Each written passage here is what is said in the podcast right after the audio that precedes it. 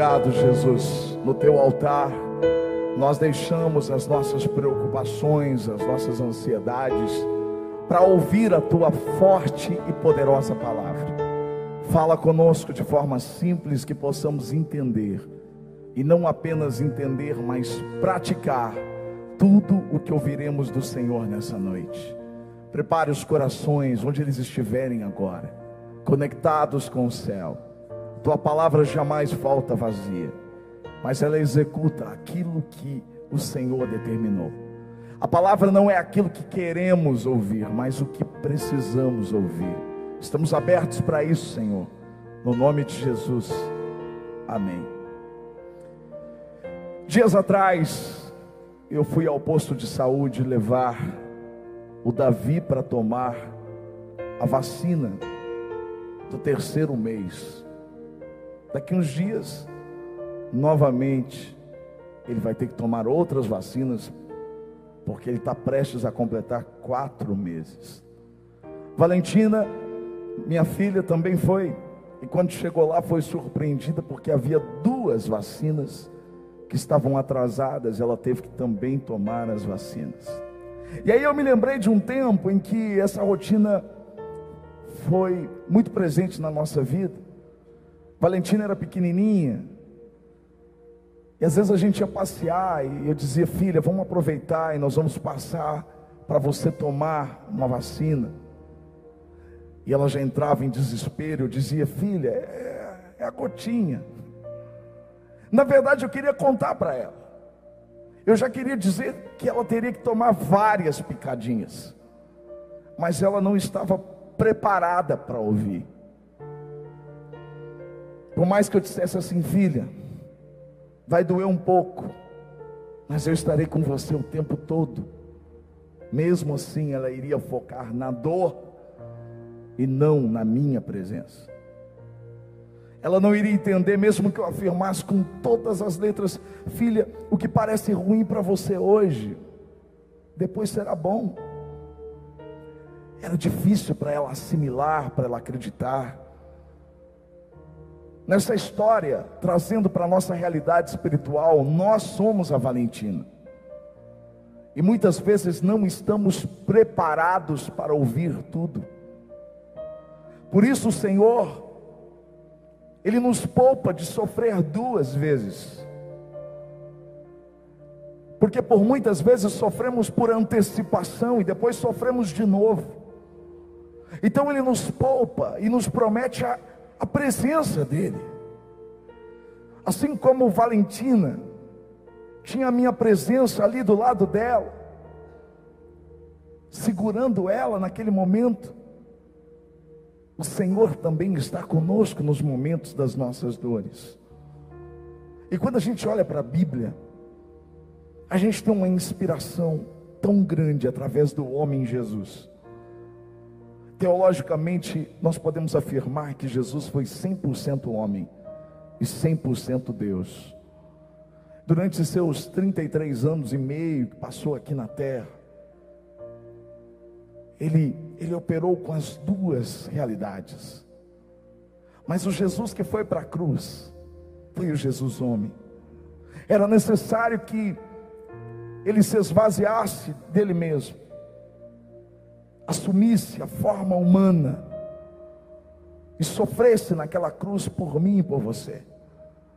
Jesus sempre teve o propósito definido dentro dele. Ele não veio apenas para anunciar o ano aceitável do Senhor, as boas notícias do reino de Deus. Ele não veio apenas para curar, para salvar. Ele não veio apenas para ressuscitar, para redefinir a figura de Pai, apresentando o Senhor dos exércitos como a figura do Deus Pai. Mas Jesus veio com o propósito de morrer de se sacrificar, de se entregar na cruz por mim e por você. Isso quer dizer que ele sabia de tudo que ele ia enfrentar. O texto que nós vamos ler nos mostra bem isso. Mateus 26, versos 26 a 30 diz que enquanto comiam, Jesus tomou o pão, dando, deu graças partiu e deu aos seus discípulos, dizendo: Tomem e comam, isso é o meu corpo. Em seguida tomou o cálice, deu graças e o ofereceu aos discípulos, dizendo: Bebam dele todos vocês, isso é o meu sangue, da aliança que é derramado em favor de muitos, para perdão de pecados. Eu digo que de agora em diante, não beberei deste fruto da videira, até aquele dia que beberei o vinho novo com vocês no reino de meu Pai. Depois de terem cantado um hino, eu vou ler de novo.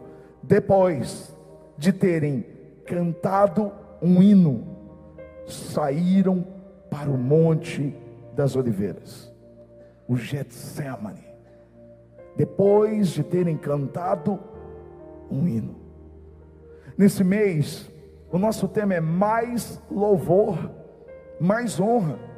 Quinta-feira passada nós aprendemos que nascemos para a glória de Deus, nascemos com o intuito de proclamar louvores ao nosso Senhor, louvando Ele não apenas na terra prometida, porque a Bíblia diz que os anjos cantam: Santo, Santo, Santo é o Senhor. Não iremos apenas cantar Santo, Santo, Santo é o Senhor, quando estivermos na nova Jerusalém celestial. Nós podemos cantar ao Senhor em meio ao deserto, no caminho, no trajeto, no percurso que nos leva até a promessa do Pai. E hoje nós vamos aprender algo tremendo a respeito de Deus o Deus homem, Jesus. Jesus, sabendo de tudo que ele ia passar, ele aproveitou os seus últimos minutos para ensinar os seus discípulos, para estar com eles, para viver aquele tempo. E por mais que ele dissesse para os discípulos, que ele desse relances do que ainda estava prestes a acontecer, a verdade é que os discípulos não estavam prontos para ouvir tudo o que eles iriam passar nas próximas horas. Jesus seria levado, seria maltratado, chicoteariam ele de uma forma tão brutal, colocariam uma coroa de espinhos sobre a sua cabeça, furariam as suas mãos, os seus pés, dariam vinagre para ele beber ao invés de água. Jesus passaria por um sofrimento agonizante.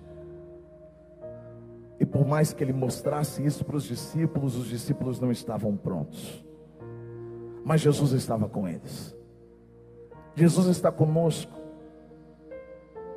Ele sempre nos consola nos momentos difíceis da nossa vida. Ele não nos revela tudo para nos poupar, porque na verdade não estamos preparados mesmo.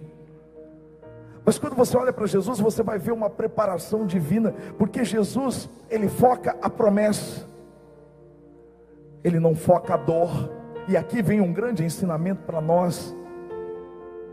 Nós temos que focar a promessa do Senhor e não a dor, porque a dor é passageira, agora a promessa é verdadeira, é real. A dor passa, mas a promessa dele vai chegar sobre nós. Havia uma promessa, uma promessa que estava além de tudo aquilo que ele iria passar. Por isso, ele é claro ao dizer: Eu digo que de agora em diante eu não beberei do fruto, desse fruto da videira, até aquele dia em que beberei o vinho novo. Jesus está dizendo: Olha, eu vou ter que renunciar algumas coisas agora mas virá um vinho novo, e esse vinho novo eu vou tomá-lo com vocês no meu reino. Ele está dizendo de uma nova época, de uma nova, de um novo tempo, de uma nova alegria. E é exatamente isso que nos é proposto, uma nova alegria, um novo tempo. Um novo tempo que que nos encoraja a prosseguir. É verdade que temos vivido dias difíceis incertos. Talvez você pense o pior já tenha passado e nós realmente esperamos que o pior tenha passado.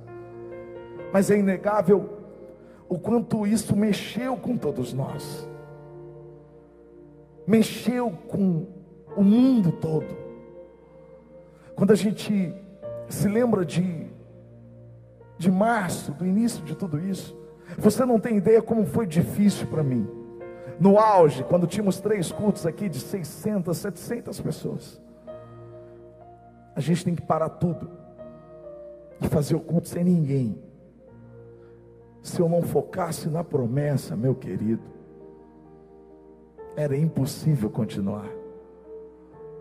Como hoje ainda é difícil, mesmo a gente tendo aqui 150, 160 pessoas por culto. Mas imagine, eu como pastor amo. Quando terminava o culto, eu sempre ficava aqui à frente para receber e abraçar as pessoas, olhar olho no olho, perguntar como é que você está. Hoje, quando termina tudo, a gente ainda não pode se abraçar, a gente não pode se falar. É um tempo tão difícil, por isso eu preciso focar a promessa. E quando eu foco a promessa, eu vejo além, eu vejo 10% dessa cidade reunido, reunidos na igreja, a missão encorajamento rompendo tudo, as pessoas sendo salvas, famílias sendo restauradas. Eu tenho que ver a promessa. Agora aplique essa realidade na sua vida. Talvez você tenha que ter, você tenha tido renúncias, você tenha. Você sabe o que você está vivendo. Momentos difíceis. Mas você precisa olhar além. Você precisa encarar o problema com a certeza de que Deus está com você. E quando você foca a promessa, você adora. Quando você foca a dor, você lamenta. As palavras da nossa boca, elas fazem parte de uma decisão. Quando você olha para Jesus, você vê Jesus cantando um hino antes de ir para o Getsemane, onde ele ia suar sangue, o estágio da dor emocional que esse homem sofreu a pressão. Mas ele decidiu adorar e louvar o Senhor, mesmo sabendo de tudo que ele ia viver, porque louvar ao Senhor tem mais a ver com uma decisão do que com uma emoção. Você decide adorar o Senhor, você decide viver um estilo de louvor a Ele. Na quinta-feira eu propus para a igreja durante todo esse mês, acordar pela manhã ouvindo e cantando louvores. Temos feito isso, fizemos na sexta, fizemos no sábado, fizemos hoje, faremos amanhã, e você está convidado a fazer isso, de acordar intencionalmente pronto para adorar a Deus. É óbvio que se dependêssemos de emoção, tem dia que você não acorda bem, você não dormiu bem. De repente você teve um pesadelo, apesar de não se lembrar. Então acorda de mau humor, acorda preocupado com as pressões do dia a dia.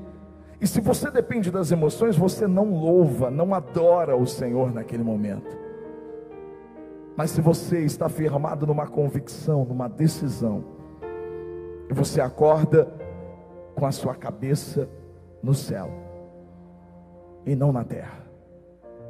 E quando você está com a cabeça no céu, você está firmando os seus olhos naquele que é grande, é poderoso, é santo. Então você olha para ele e diz: Santo, Santo, Santo é o Senhor. Você o adora de manhã, você o adora na hora do almoço, você adora ele durante o dia, você anda no seu carro e vai cantando para o seu trabalho. É uma decisão.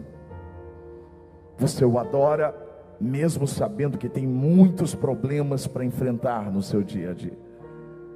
É uma decisão. Jesus cantou. Jesus cantou. Eu queria tanto saber qual é o hino que ele cantou. Mateus foi o único que registrou isso dos evangelhos. E quando você vai ler um pouco sobre o que os biblistas, os teólogos antigos Eles acreditavam que Jesus ele cantou junto com seus discípulos um dos salmos entre os salmos 113 e o salmo 118, porque eram esses salmos cantados no momento de uma ceia pascal. E eles cantaram. E quando eu olho, por exemplo, para o salmo 118, imaginando que Jesus e seus discípulos talvez cantaram. E esse versículo primeiro diz assim: Deem graças ao Senhor, porque Ele é bom, porque o seu amor dura para sempre. Dá para você imaginar Jesus indo para o Getsemane, cantando, porque o Senhor é bom, porque o Senhor é bom. É você dando graças, mesmo em meio à dor, e dizendo: O Senhor é bom. Você pode dizer comigo: o Senhor é bom. Agora, você pode dizer: O meu Pai, o meu Pai é bom. Mais forte: O meu Pai é bom. O meu Pai é bom. E quando eu exalto o caráter do meu Pai, quando eu confio que o amor dele não pode diminuir, que o amor dele é incondicional, eu caminho em direção à dor, confiante no caráter do meu Pai, porque Ele é bom. O versículo, o versículo 5, ele diz assim: Na minha angústia eu clamei ao Senhor, e o Senhor me respondeu, dando-me ampla liberdade. Essa liberdade é aquela paz que excede todo o entendimento o que, que significa excede todo entendimento? Que ninguém pode explicar. Um momento que você deveria estar em pressão, que você deveria estar sofrendo. Jesus ora. Ele ora no Getsemane, ele entrega, seja feita a tua vontade, não a minha. Se possível, Pai, passa de mim esse cálice, mas contudo, seja feita a tua vontade. Então ele se levanta, pronto para enfrentar tudo que tinha pela frente. Você pode enfrentar os seus desafios com a paz que excede todo entendimento. Essa é a ampla liberdade dentro de você, você não está preso. Isso quer dizer, querido, que Deus pode não te tirar da tempestade, mas Ele vai estar tá com você na tempestade. Ele pode não te tirar da luta, mas Ele vai lutar com você. Esse é o nosso Deus. Olha o que diz diz os versículos 8 e 9, ele diz assim: a palavra dele diz assim, a melhor, 6 e 7: O Senhor está comigo, eu não temerei. O que me podem fazer os homens? O Senhor está comigo, Ele é o meu ajudador. Eu verei a derrota dos meus inimigos. Salmo certamente de Davi, essa era uma das frases de Davi. Jesus cantando este salmo, sabendo que os inimigos de verdade não eram aquelas pessoas que estavam ali. Dá para você imaginar que diante da cruz estavam homens que foram curados por Ele, que foram alimentados por Ele, que tiveram as suas vidas transformadas por Ele, e agora todos tinham o mesmo discurso: crucifique. Mas Jesus sabia que eles não eram os seus inimigos. Os verdadeiros inimigos seriam expostos naquela cruz minutos depois. Os verdadeiros inimigos foram vencidos pela morte de Jesus naquela cruz.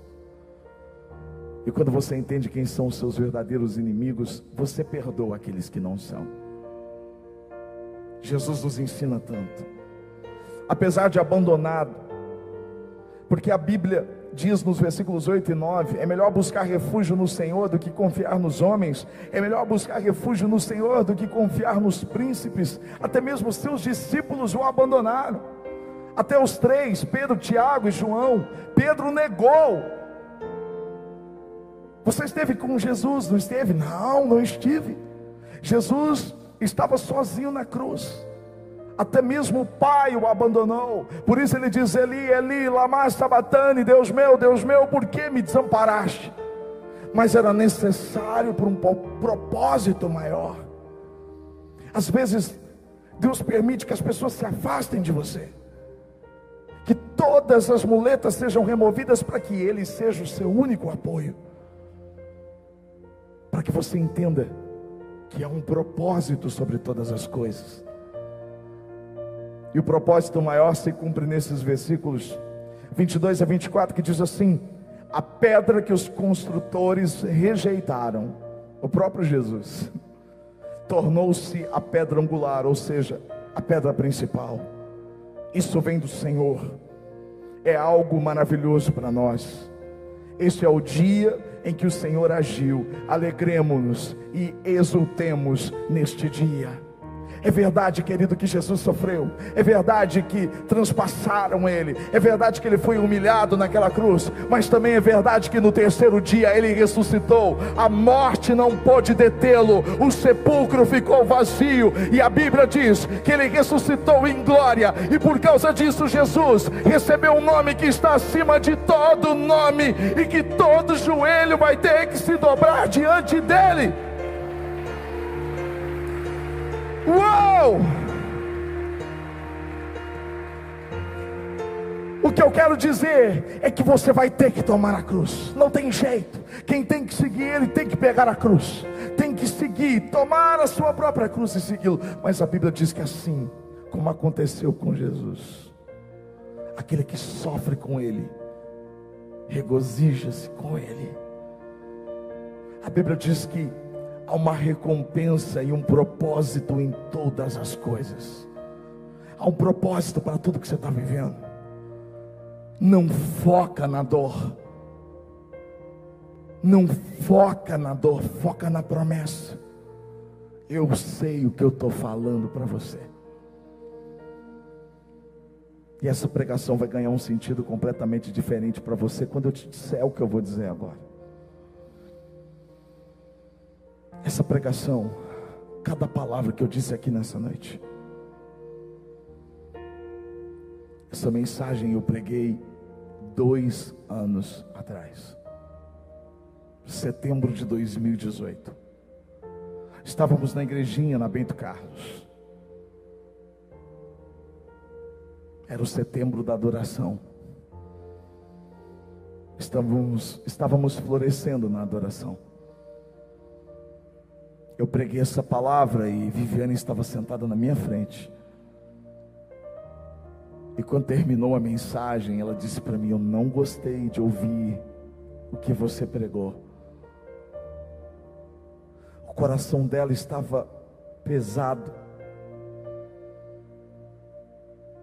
E dias depois nós realmente entendemos o que Deus estava nos dizendo nessa noite enquanto eu pregava essa palavra. Dias depois, quando fomos no primeiro ultrassom da gravidez que tínhamos anunciado na igreja semanas atrás, o ultrassom revelou que o bebê não tinha mais vida. Ele precisava ser retirado. Semanas atrás eu dizia: Vem, Davi mas o Davi não veio. E naquele mês de adoração, o Senhor estava nos ensinando a adorar na dor. A gente não teve tempo para se recompor. A gente não teve tempo para. Não. Nós encaramos não cancelamos nenhum culto, voltamos para a igreja, adoramos o Senhor. E em cima daquele altar, num culto seguinte, depois desse que eu preguei essa palavra, a gente estava lá em cima dizendo: Grande é o Senhor, o meu Deus é bom, o amor dele dura para todo sempre. E eu tive que aprender na prática aquilo que eu preguei. Fevereiro de 2018 ou 19, fevereiro do ano passado. Mais uma vez a história se repetiu. Já tínhamos ouvido o coração do bebê. E mais uma vez, quis o Senhor que a gravidez fosse interrompida. Choramos, doeu muito. E mais uma vez o Senhor me dizia: foca na promessa, tira os seus olhos da dor. Viviane, tão chateada, saía da maternidade dizendo: Eu não quero mais. Eu não quero mais. E sabe quando você não pode dizer nada para mudar a situação? E você se torna uma pessoa impotente porque todas as suas palavras não são suficientes para encorajar, para fazer aquilo que só o Espírito Santo tem poder. E ele fez. Naquele mesmo dia, Viviane olhou para mim e disse: Nós não vamos desistir. Deus falou comigo e nós vamos focar na promessa. Maio de 2020, o Davi veio, a promessa se concretizou, e hoje, dois anos depois daquela perda terrível, essa mensagem que antes provocava medo, ela me provoca fé, porque hoje ela é um testemunho vivo de que a dor passa e de que a promessa chega. A dor passa, mas a promessa chega.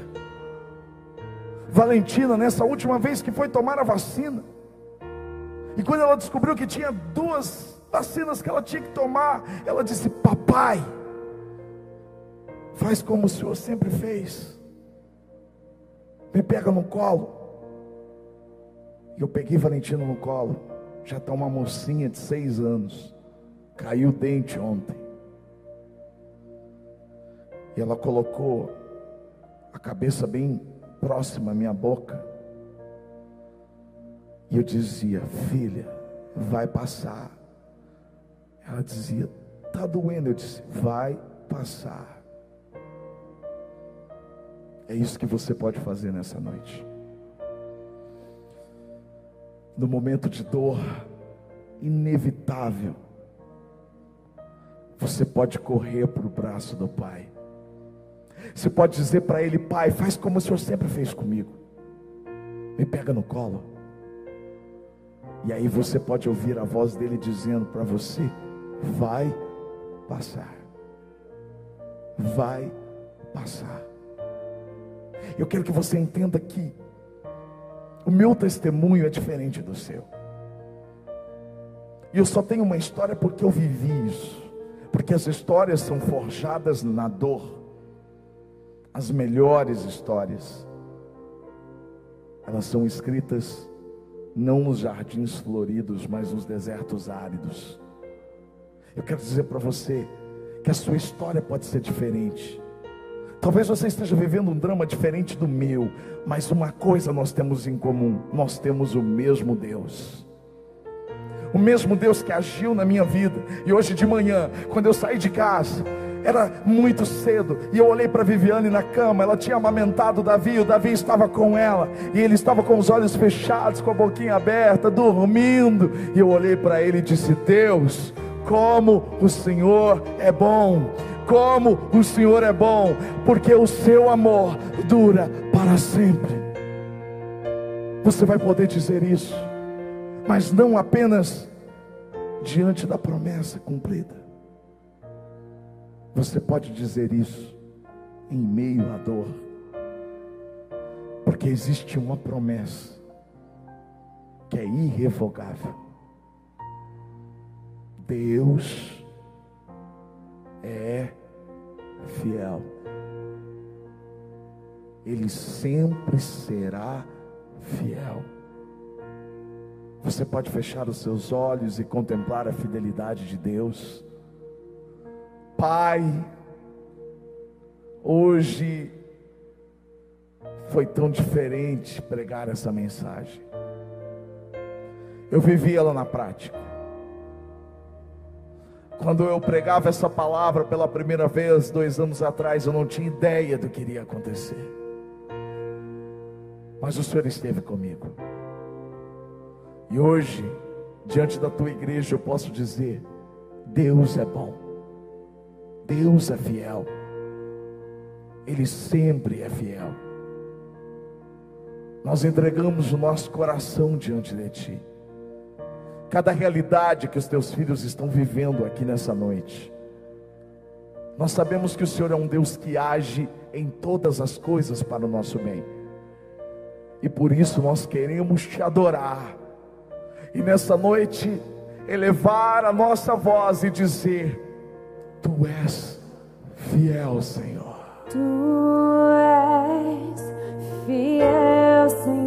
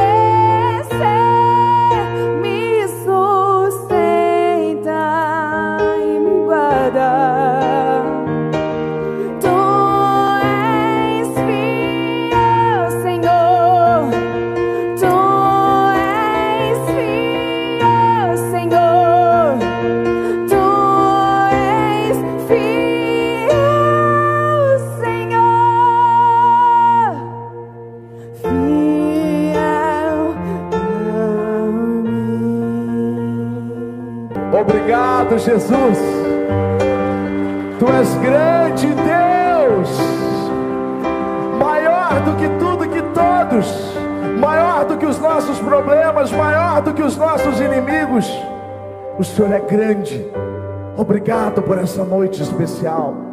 Obrigado por esse domingo, Senhor.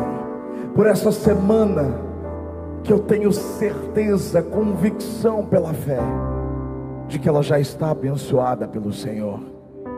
Que o grande amor de Deus, a graça do Filho Jesus e a comunhão com o Espírito Santo de Deus seja sobre você, sobre a sua casa, hoje e para sempre. Amém. Pode se sentar. Deus abençoe, gente.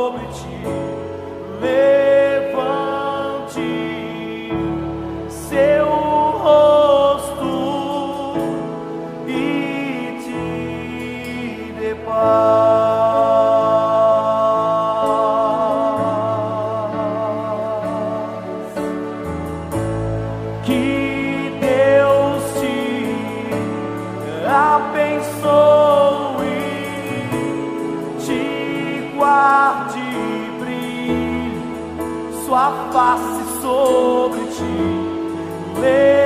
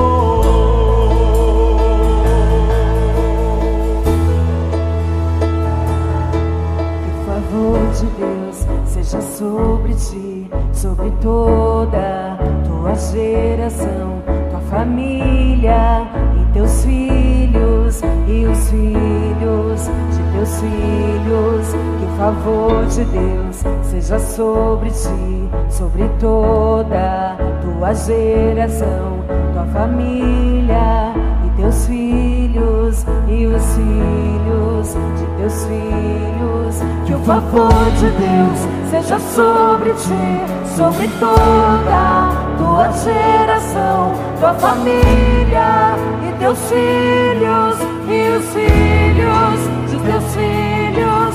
Que o favor de Deus seja sobre ti, sobre toda tua geração, tua família e teus filhos e os filhos de teus filhos. Sua presença esteja em ti e te segues onde ao entrares, ao saíres, Ele é por ti, Ele é por ti, pelo dia, pela noite, em tua vida, em tua ida, ao chorares, ao sorrires, Ele é por ti, Ele é por ti.